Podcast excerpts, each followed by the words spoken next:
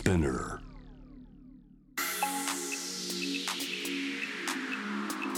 Amazon exclusive. Jam the world. Up close. Amazon Music をはじめ現在は期間限定でその他のポッドキャスト配信サービスでも聴ける「ジャム・ザ・ワールド・アップ・クロース」最終水曜日は月替わりのナビゲーターが登場今月はみたらしかなが担当させていただきます。お聞きの皆さんよろしくお願いいたします。ジャム・ザ・ワールド・アップ・クロースには初登場ということで少しだけ私の自己紹介をさせていただきたいと思います。私は1993年東京都生まれ臨床心理士公認心理士をしています。普段はカウンセラーとして国際心理支援協会で勤めています。性被害や性的同意に関する情報を発信する NPO 法人ミモザの代表副理事を務めるほか LGBTQ の当事者として情報発信も行ってます。堀潤さんがやっているモーニングフラッグや青木さん安田夏樹さんでおなじみのサンデーモーニングにも出演したりをしています。ニュースから今を知り未来を見立てる情報プログラム。今回のテーマは心が置いてきぼりになる社会で私たちの精神を削らないために何ができるのか。ゲストにお迎えするのは元パラリンピック水泳日本代表パブリックスピーカーの一ノ瀬芽衣さん。ではその前に今日のニュースをチェックしましょう。Headline News. 2023年9月27日正午現在のニュースをお伝えします日銀は今日長期金利の一定程度の上昇を容認することを決めた7月27、28日に開いた金融政策決定会合の議事要旨を公表しました。会合では何人かの政策委員が長期金利の上限を厳格に守ろうとすると債券市場の機能低下や外国為替など他の市場の変動幅拡大などの問題が生じる恐れがあると副作用を指摘しました。現在の大規模な金融緩和政策の柔軟化が望ましいとの意見が相次ぎました。東京オリンピック・パラリンピックをめぐる汚職事件で大会組織委員会元理事の高橋治之被告に対する贈賄の罪に問われた広告会社の元役員の裁判が今日東京地裁で開かれ一連の裁判で初めて高橋被告が出廷しました。しかし証人として出廷した高橋被告は一切の証言を拒否することにしたと述べ広告最大手電通勤務など経歴確認にも応じませんでした。沖縄県の玉城デニー知事はアメリカ軍普天間飛行場の移設先となる名護市辺野古沖軟弱地盤改良工事の設計変更に関する政府の承認勧告に対し承認は困難と回答すると記者団に明らかにしました。原子力発電所から出る高レベル放射性廃棄物の最終処分場の選定に向けた第一段階の文献調査に関し長崎県対馬市の日勝直樹市長が国側に応募しない意向を固めたことが分かりました。アメリカのバイデン大統領は26日賃上げなどの待遇改善を求めてストライキを続ける全米自動車労働組合の組合員を激励し賃上げを支持する考えを示しました。長野県と岐阜県にまたがる御嶽山で58人が死亡し5人が行方不明となった2014年の噴火から9年となる今日麓の長野県大滝村で追悼式が行われ発生時刻の午前11時52分に合わせて遺族らが黙祷しました。東京株式市場午前の日経平均株価は昨日に比べて151円34銭安い3万2163円71銭で取引を終えました。午前11時30分の円相場は11銭円安1ドル148円97銭から149円ちょうどの水準となっています。以上2023年9月27日正午現在のニュースをお伝えしました。Amazon Exclusive Jam the World. Up Close.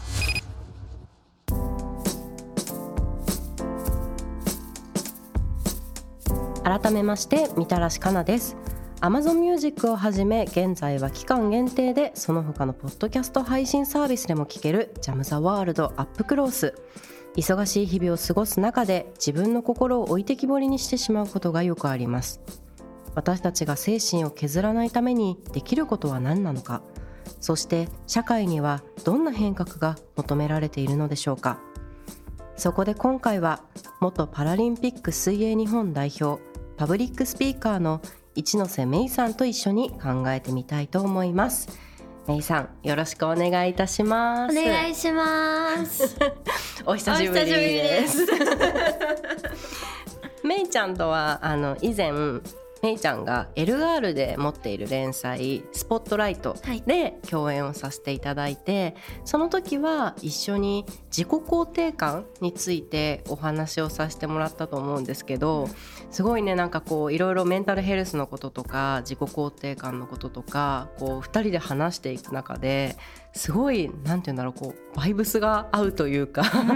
ねなんかこう話が止まらなくてなんか今日その続きも含めてこう社会とメンタルヘルスの関係性の中から自分の心が削られないようにする生き方もそうだし社会の捉え方も含めてめいちゃんと深掘りできたらいいなと思ってます。ありがとうございます。ありがとうございます。改めまして、えっと、自己紹介をお願いします。はい。えーっと2年前までパラリンピックの水泳の方で10年ほど日本代表をしていました。で引退してからは、えー講演であったりとか、えーイベントだったりとかいろんなところでこうスピーカーをしたり、えーモデルをしたりいろんなことに挑戦する毎日です。は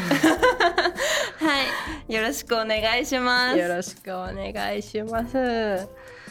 じゃあ早速なんだけどなんか社会の話をする前にまずめいちゃん個人の話をちょっと聞きたいなと思っていてこうめいちゃんいろいろこう活動されていたりとか、まあ、日本代表だったこう経歴があったりとかしながら、こういろんなことをこう発信してると思うんですけどめいちゃんが日々こう過ごしていく中で例えばなんかこれメンタル削られるなとかしんどいなとか生きづらいなとかって思うことってあったりしますか？えーそうですね。今？うん今でも昔でも、なんか最近はすごい減ってきた気がしてて、うん。でもそれは多分なんか社会が変わったのももちろんあるけど自分の捉え方とか考え方とか自分のこのコンディショニング方法を覚えたっていうのもすごいあったと思ってて、ただなんかすごい昔はやっぱり自分は小さい時からパラリンピックに行くのがずっと夢だったんですけど、うん。なんかスイミングに入れてもらえなかったりとかその障害者はあの競泳のコースには入れませんっていうふうに言われて、うんうん。全然入れてくれるスイミングが見つからなかったりでその後こう何とかして練習もできるようになってで日本代表になって日本記録も何個か持ってみたいになってもなんか次はスポーツ推薦がもらえなかったり、なんかこういろんな悔しいことなんかこう自分が実際何ができるかっていうことと関係なく周りが、うん、片腕私あのラジオなんで片腕あの生まれつき短いんですけどなんかそうやってこう見た目でこの子はここまでしかできないだろうっていうこう他人の判断で制限をかけられるみたいなことがすごい小さい時は多くて、うんなんかそれを変えたくて水泳を通して発信してきた。うんっていうのがすごい大きくてだから昔はなんかそういう壁をすごい感じる機会が多かったけど最近はまあ自分の活動のフィールドも変わったのもあるからか減ってきたようにも思うし結構穏やかに毎日過ごせてるかなとは思う。ううん。ん。そうか。じゃあどっちかっていうとめいちゃんはなんかこうしんどいなとか、なんかこういう対応されて苦しいなってなるとちょっとこう悔しいっていう方向に行くことの方が多かったの？もともとも怒り怒りね。はあ？みたいな。うんうん。見てろよ。みたいなタイプででそれをこう全部水泳にぶつけてきた。うん。なんかこう悔しいことがあったり舐められたり理解されなくてもなんかこう水泳に全部それをぶつけ怒りをぶつけて、うん。で水泳で自分が、うん、レベルの高い競技者になることで話を聞いてもらえるっていう風に思ってたから、うん。だからこう何かで結果を残すことで自分の声を社会に対してこう上げれる人になりたいっていう思いでずっと水泳をしてきた。うんうん。でまあでも引退してからはなんか怒りがモチベーションだったフェーズがすごい終わったなと思ってて、うん。なんかある種のこうバーンアウトというかすごい燃え尽きた期間があってもうなんか怒りとかも感じないし、うん。別に希望もそんなにあるわけでもないしなんか明日何のために起きるんやろうみたいなうん。日々が結構あったんやけどなんかその後はこう少しずつ今まで外に求めてきてたもの、うん。なんかこう社会に理解されたいとかうん認められたいっていうのをこう自分の中に見つけれるようになっていったというか、うんうん。だからなんかこう外に対して声を上げるとか理解を求めるだけじゃなくてまずはなんか自分と向き合ってみようみたいなうん。ことをすごいやってきた2年間で、うん。なんかそれが最近すごい落ち着いてなんか充電され始めたなって感じて。る。うーうんん。そっかじゃあ本当にこう多分水泳をやっていく水泳を始めてからやっていってこう結果を出すまでの中にも多分めいちゃんの心の中の動きってすごいあったと思うんだけど水泳からこう一旦こうまた別の角度でむこう水泳と向き合うようになってからも、こうめいちゃんの中の心の変化っていうのはあったの？めっちゃあった。だからやっぱり本当にちっちゃい時から水泳をやってきてたから水泳がアイデンティティだったし、うん。なんかそれが中心生活のだったところからこうそれを手放したことでのうん変化ってすごい大きかったし、うん。やっぱりなんかパラリンピックってある意味こう障害があるから行ける場所。だから、なんだろうこうパラリンピックの選手である限り自分の障害を肯定するって結構ある意味楽で、うん。なんかこのおかげで今私はこれができてるっていう風な肯定の仕方をすごいしやすいけどパラリンピックっていうコミュニティから抜けて本当に一般社会でな仕事とかしていくってなったらあなんかほんまにみんな両手両足あるんやなみたいな。なんかこう、うん。今まですごいやっぱり何か違いが心身に違いがある特徴があるってことが当たり前の世界にいたから、うん。なんかそこから抜けた時にあ本当になんか私って人と違うんだなも思ったし、うん。でもだからこそなんやろ誰がやってもいい仕事をこれからは私がやっていくっていううん。なんかその変化、ねうん。今までは障害があるからパラリンピックに出れてる。でもこれからは、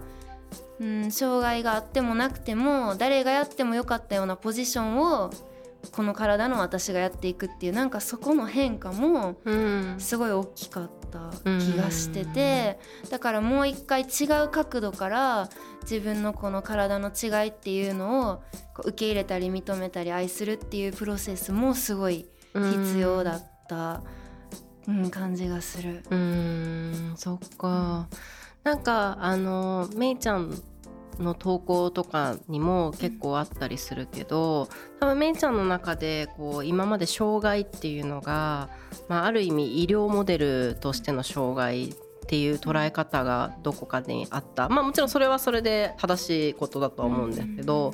それにプラスしてこうどんどん学んでいったりとかする上で今はこう社会モデルなんだっていう風に考え方が変わってったっていう投稿を前目にしたんだけど、それはなんかどういう変化があったっていうか、なんかどういう発見があったっていうところも教えてほしいなと思うんですけど。ありがとうございます。なんか私は医療モデルはあんまり思ったことがなくて、うんうん。社会モデルをずっと考えてやってきたんですけど、あの社会モデルって何かっていうとその障害の考え方っていろいろあると言われてて障害のモデル、うん。で大きく2つって今までは言われてきて、うん。でその1つが医学モデルのその障害は個人の問題であるっていう、だからまあ私の場合は片腕が短いっていうことがその人の障害でで障害をなくすには個人がリハビリしたりとか、うん。あの個人の努力が必要だっていうのが医学モデル、で、まあ、これが結構やっぱりまだまだ日本では主流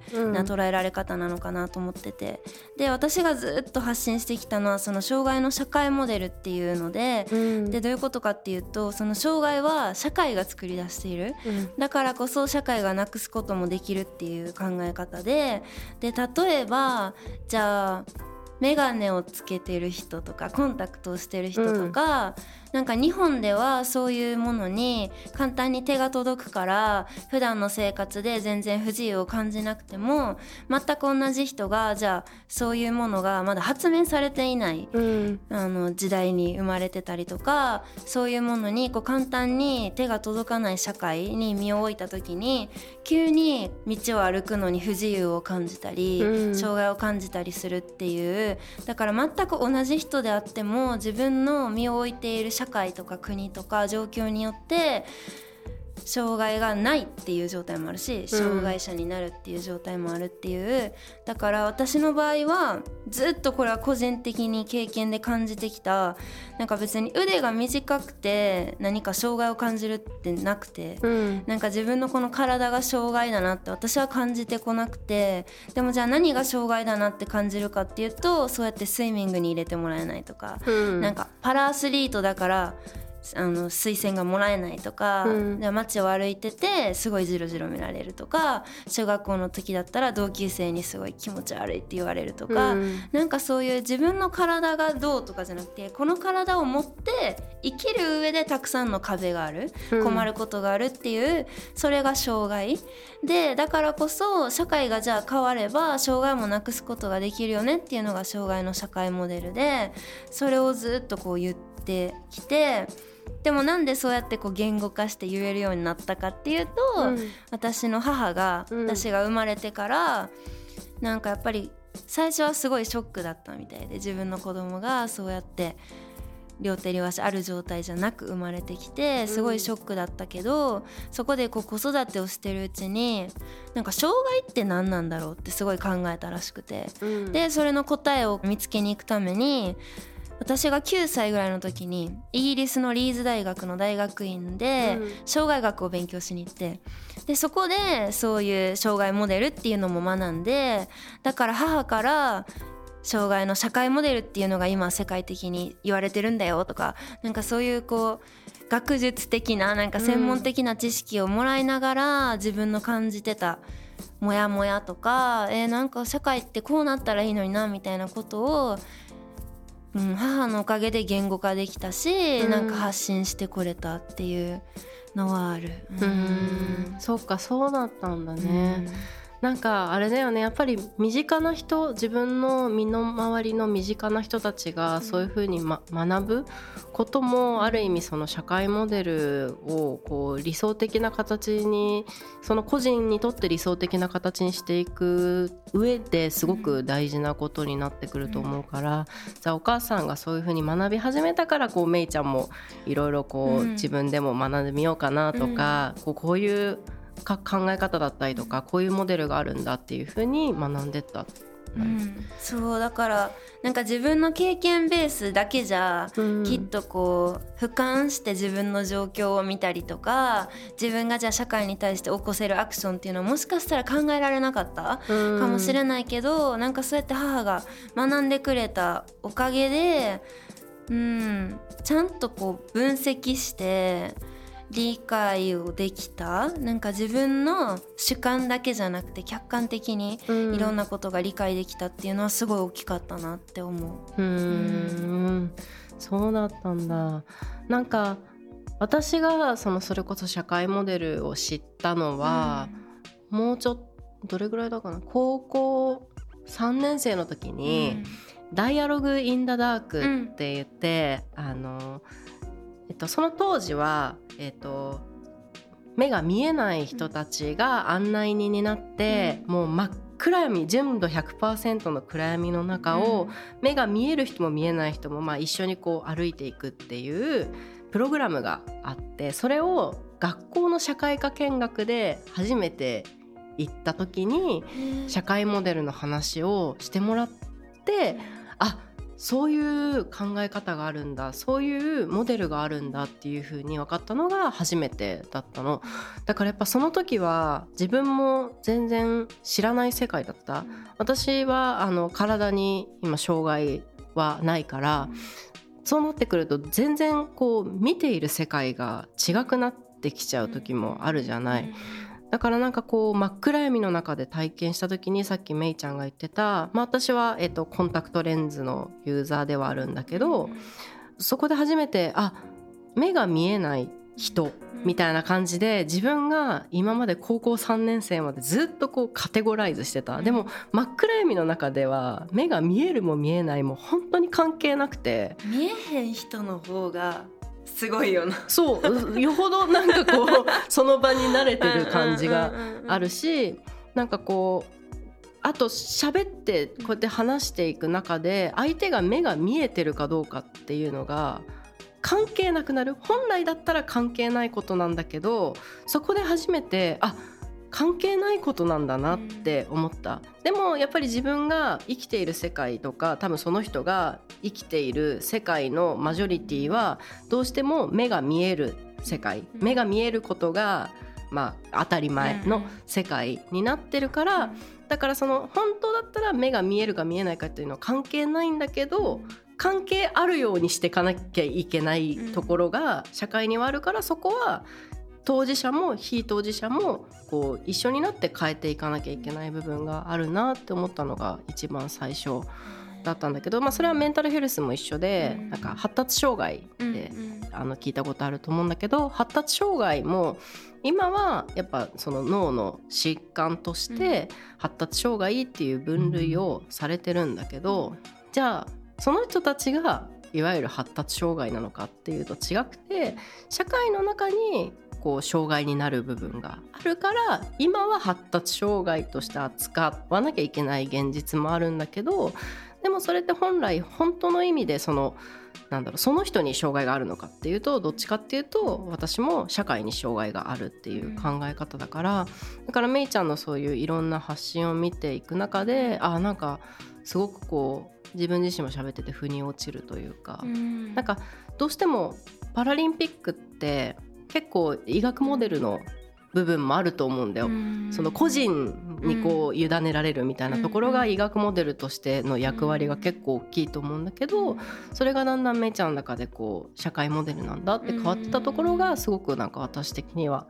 興味があったというか。うん。確かになんか今連想することとか思い浮かぶこととかある。そうこの前ねこの収録始まる前にも喋ってたけど、うんあの障害学会っていうのに初めて行ったので私の母がずっとその障害学を学んでから、まあ、障害学の学会にずっと行っててで今回初めてほんと1週間ぐらい前に出席したんですけど先生の一人が言った言葉が私はすごい印象に残ってそれが障害の社会モデルはエンパワーメントだって言ってたの。でなんかそれがすごい私は響いてなんかやっぱりまだまだ障害の社会モデルっていう考え方を知らない人は自分を責めがちだと思うの私が悪いんだとかこう私が車椅子だからこのお店に入れないんだとか私がこうだからこれができないんだとか周りに迷惑をかけてるんだっていう風にやっぱりすごい自分を責めてる人がまだまだいてでもなんかこういや社会がそういう障害を作ってるし困りごとを作ってるから社会をみんなで変えることができたらそれってなくせるんだよっていうのってやっぱりすごいエンパワーリングだと思うしなんか社会モデルでいろんなことを考えられるようになるとさっきかなさんが言ってくれたみたいになんか障害って私たちが今まで思ってた鍵かっこ障害者の人たちだけのものじゃないんだって気づくことができると思ってて、うん。なんかその社会によって制限をかけられている人って今まで私たちが障害者って呼んできた人たちだけじゃないうん。しなんか誰もが置かれる国とか場所とか状況によっては障害を持つことがありえる。例えばこう日本で生まれ育って日本語があのペラペラ喋れて日本ではコミュニケーションに一切困らない人も、うん。急に海外に行ってドイツとかに行ってなんかドイツ語とか英語が喋れなければ、うん。コミュニケーションする上で障害者になるわけやし日本でやっぱりまだまだこう同性の人たちが結婚できないっていうのも一つ社会が作り出してる障害だとも思うしでもじゃあイギリスに行ったら結婚できるとかなんかそういう、やっぱり全く同じ人全く同じ体能力、うん、性格であっても置かれる国とか社会によって障害を持ったり持たなかったりするっていうやっぱこの考え方を知っておけると、うん、なんかエンパワーされる人もたくさんいると思うしなんかその考え方を持っておくとあなんか障害ってこう白黒はっきりしたものじゃなくて本当にグラデーションうん。の中にいろんな人が存在しててで社会の状況とか場所が変わればそのグラデーションすら変わっていくっていうなんかそんな風にみんなが障害を捉えられるようになったらもっともっとこう個人個人で向き合えるのかなっていうのをすごい思った。うんそうだね。本当にその通りだと思う。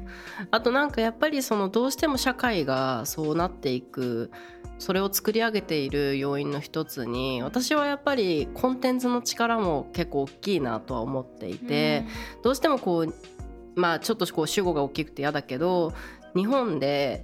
じゃあ例えばテレビとかで障害についてこう取り上げるってなるとさまあもちろんそれを報道するんだったら大事だと思うんだけど、そのできないことばっかりフォーカスする、うん。でできないことにいそのいわゆるできないうん。鍵括弧付きのできないことに果敢に挑戦する障害者、うん。これも鍵括弧付き。うん。のなんかこう感動すうるん。姿じゃないけど、うん。まあ、感動ポルノって言われたりねすると思うんだけどなんかそのこの前それこそ、えっと、私が別の番組で、えっと、ご一緒させていただいた車椅子ギャルの刺身ちゃんっていう方がいらっしゃって、でその子はなんかこう YouTube とかでなんかそれこそできないことばっかり発信してたら自分が後天的に障害にもしなった人が周りにいたらその人が絶望しちゃうから。だから私はできることを発信するって言ってて、めいちゃんも多分同じだと思っててそれはできることがいっぱいある。それはあのそれは私がうん。そのみたらしかなができることとできないことがあるように、うん。同じようにめいちゃんにもできることとできないことがあるという文脈でこういろいろな発信をしていく姿を見ていくとやっぱりこうまだまだその日本のマスメディアはすごくこう遅れをとっているというか、うん。だからこそそれがこう少しずつなんだろうこう植え付けられてきた人たちがどうしても障害を描くモデルだけとしてで見てしまったりとか、うんその個人の責任としてなすりつけてしまったりとかあと透明にしてしまう、その人たちができることできないこと自分ができることできないことも含めて、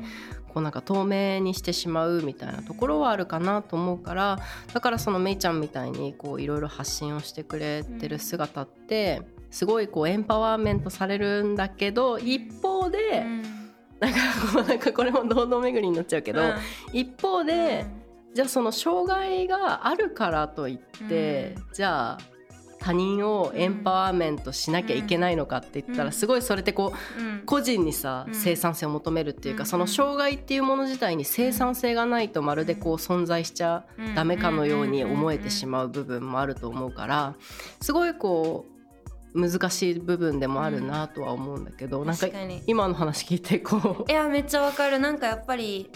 最近でこそパラリンピックもテレビでやるようになったけどもともとやってなかったの私がパラリンピック目指し始めた時、だから自分がまず水泳でまあ有名になってパラリンピックっていうものの認知度を上げたいと思ってたしテレビでパラリンピックが放送されるようにしたいってすごいちっちゃい時から思っててでそれがやっぱ東京開催のオリンピック・パラリンピックである程度かなってでなんかそこで感じたなんか次の課題っていうのがやっぱりじゃあなんか障害者イコールパラリンピックみたいになっちゃうと、うん。なんかじゃあ片手短くて生まれてきた子にみんなが「えパラリンピックいけるやん」みたいになりだしたら、うん。すごいそれって危険だなと思って。両手両足ある人も家で寝てたい人もいればなんか歌手になりたい人もいればなんていうのみんなそれぞれやりたいことがあるのと同じように別に体の一部が人と違って生まれてきた人もみんながみんなパラリンピックに出たいわけでもないしスポーツが好きなわけでもないし、かなさんが言ってくれたみたいにその社会に対して何かを発信する使命感を抱えなきゃいけないわけでもないしなんかそれって本当に個人個人によって違うのになんかやっぱりメディアの中で映される障害者像っていうものにすごい限りがあるうんからこそなんかそこの想像力がみんなの中で欠けてしまったりとか障害のある人にとっての選択肢っていうものが狭まるのは違うなっていうのをすごい感じてる。うんからだから2年前に引退っていうのもつながったと思うし、うん。やっぱスポーツ界の中だけでそれをやるんだやるんじゃなくて違う世界に出てって私はなんかメディアの中にいろんな人の代表っていうものがやっぱ出ていくべきだと思ってるからそういう英語ではレプレゼンテーションって言ったりするけど、うん。私は私のこのコミュニティの代表としてちゃんとこうメディアにスポーツ界だけじゃなくていろんなところで出ていくっていうことをしてみたいなと思って引退したのもあるから、うん。だから今かなさんが言ってくれてたのはすごいわかる。ううんん、しなんか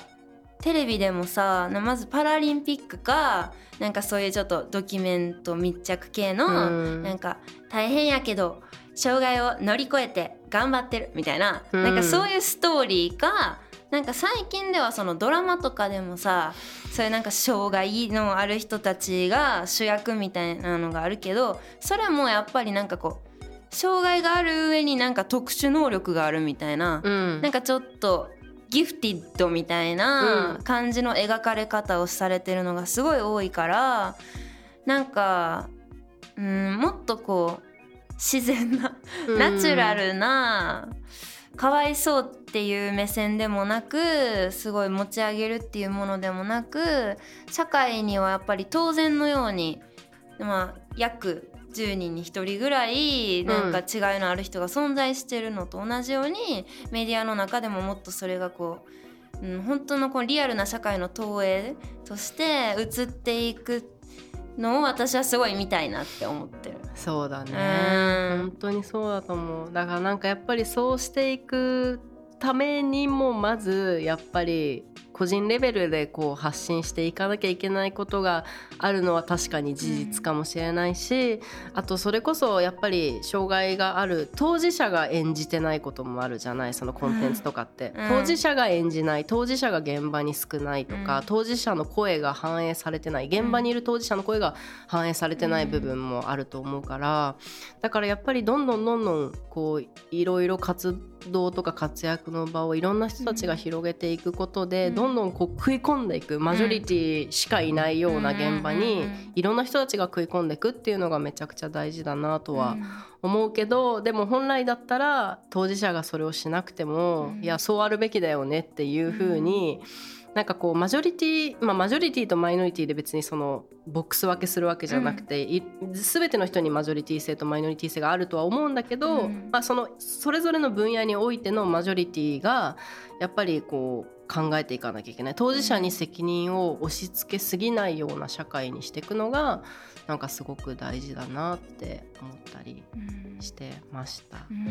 そうなんかあの最初に、まあ、今回のこのテーマってその社会の中であの心を置いてきぼりにしてしまう社会の中で私たちがメンタルヘルスとこうどう向き合っていくかっていう話でもあったんだけどなんで最初にこうめいちゃんのメンタルヘルスのことというかなんかしんどかった話を聞いたかっていうと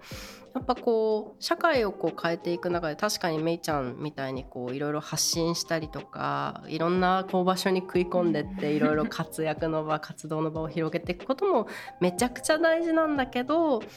多分すごくそのベースの中にあるすごく大事なのってめいちゃんが健やかに生きていくこと、でその健やかに生きていく人たちがこう一人ずつ一人ずつそれぞれの健やかを持って生きていくことで社会って変わっていく部分もあると思うから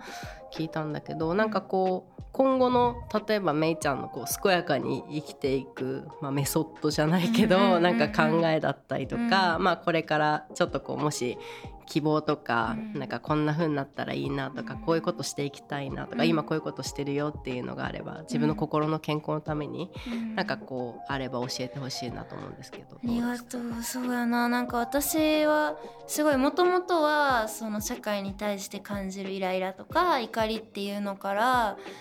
うん発信できるようになりたいと思って水泳をやってきたけどでも水泳っていうものが好きで好きでしょうがなくてやってるっていうことじゃなくてやっぱすごい手段として取り組んでたから、うん。もちろん楽しいばっかりじゃないしきつかったし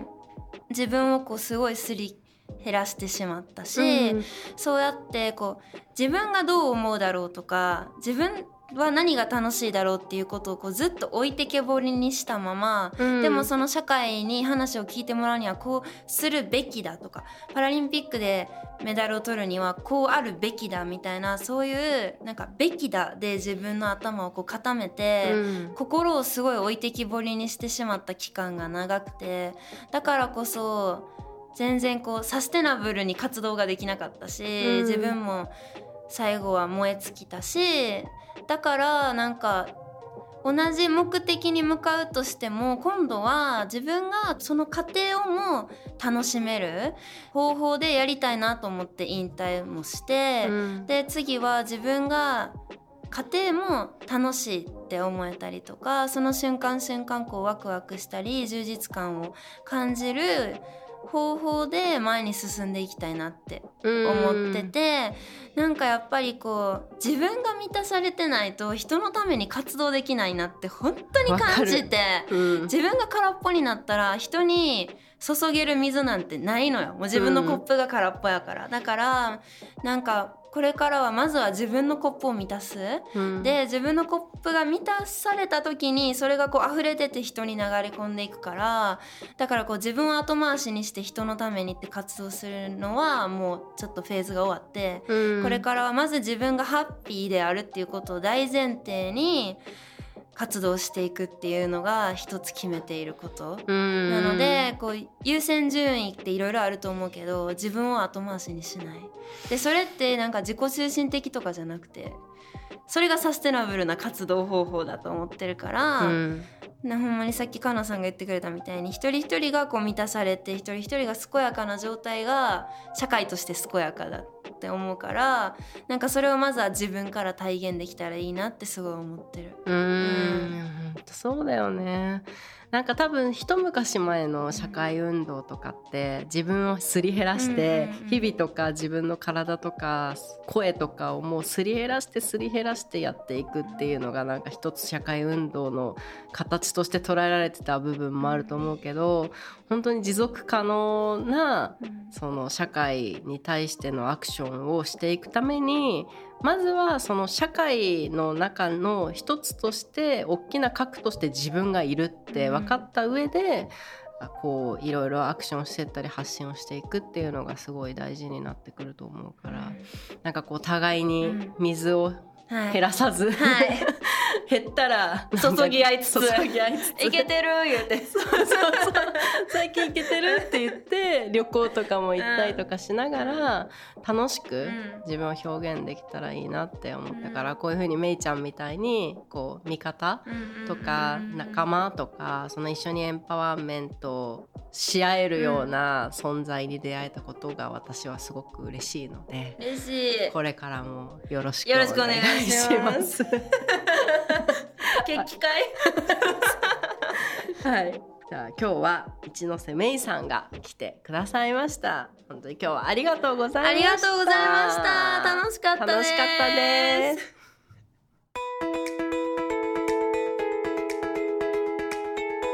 ニュースから今を知り未来を見立てる情報プログラムジャム・ザ・ワールド・アップ・クロース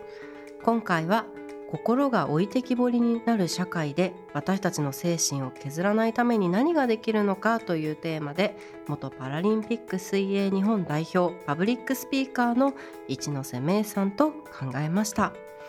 いや本当になんかこう自分をすり減らさないように社会に発信していくっていうところも含めて本当にめいちゃんの言葉の中にはいろんなヒントがあるなと思いながら話させてもらいました。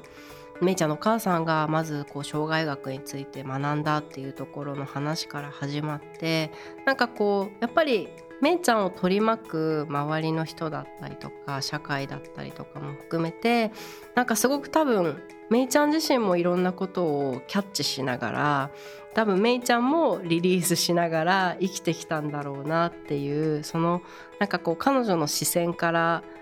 来るエンパワーメントっていうのを私は以前からずっと感じていたからなんか今日それに触れられてすごく嬉しく思いました。やっぱりこの社会の中でどうしても社会っていうと大枠で見てしまいやすいし社会モデルって言ってもそれすらもまた大枠で見てしまいやすいんだけれども結局はその個人と社会のつながりの中でどう疲弊していかないかとかどう変えていくかっていう本当に自己決定の繰り返しとあとはこう周りのサポートを受け取って健やかに生きていくためのヒントがこういろいろ詰まってた回だなと思ったのでめいちゃんと改めてお話できてすごく嬉しかったです。この番組は毎週月曜日から金曜日の毎日午後3時に当日のニュースとともに配信しています。木曜日の担当はジャーナリストの堀潤さんです。こちらもぜひお聞きください。ここまでのお相手はみたらしかなでした Amazon exclusive. Jam the world up close.